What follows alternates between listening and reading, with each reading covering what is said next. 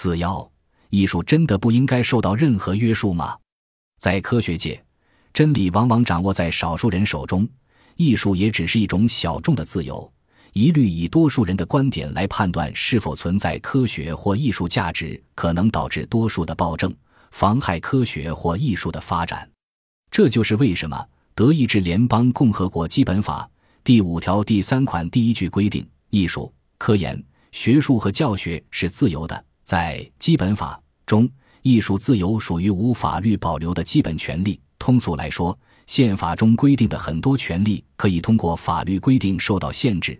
但艺术自由并没有这种限制，在基本法中属于此类基本权利的，还包括第四条规定的信仰自由。这种无法律保留的基本权利天然具有保护少数人的特质，因此不允许立法者通过多数决定的方式对其予以限制。但是，这种无法律保留限制的基本权利是否就是绝对的权利？没有任何的内在限制。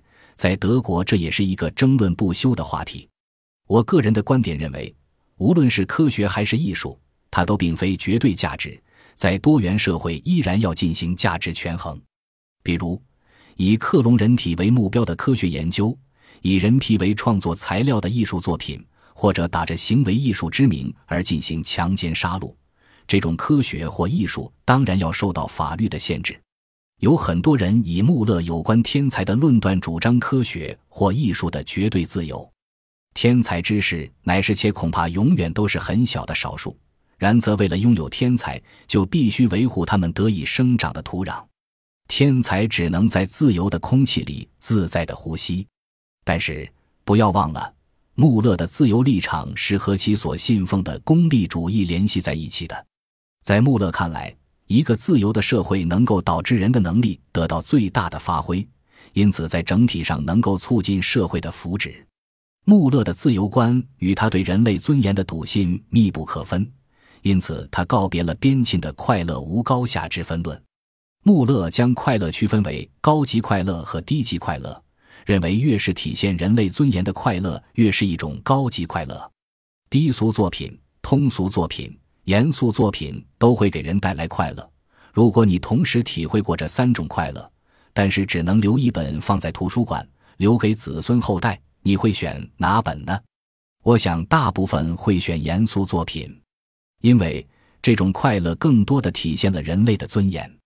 如果自由导致人对自我尊严的彻底放弃，那么这种自由是无法被允许的。即便穆勒也坚决反对自愿卖身为奴这类契约的有效性。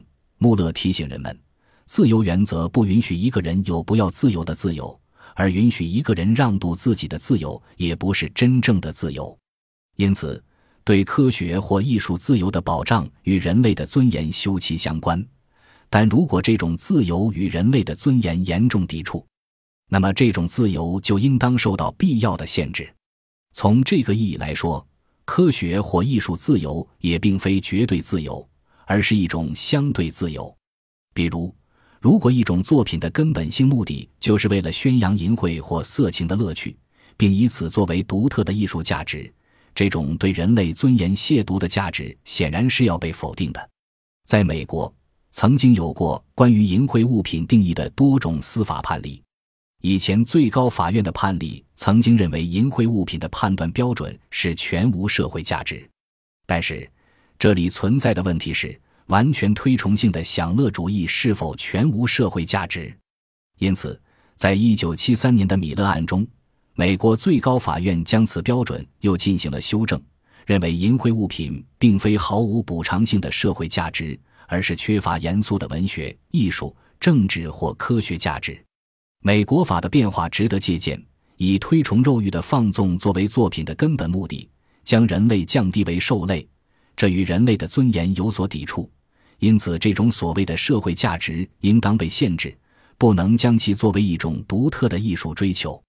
阿克顿勋爵提醒我们，自由始终面临着两大威胁：其一是人们对乌托邦的向往，其二则是人们将自由与放纵混为一谈。所以，阿克顿勋爵告诫我们：自由并不意味着从道德中获得解脱，否则人类在追求自由的时候，反而会受到更大的奴役。这种自由之路沾满血污。艺术是自由的，但是并不是无拘无束的。人的尊严应该成为艺术自由的内在追求。总之，一种以歧视女性、蔑视人性尊严为目的的艺术，是否具有真正的艺术价值？这要打一个大大的问号。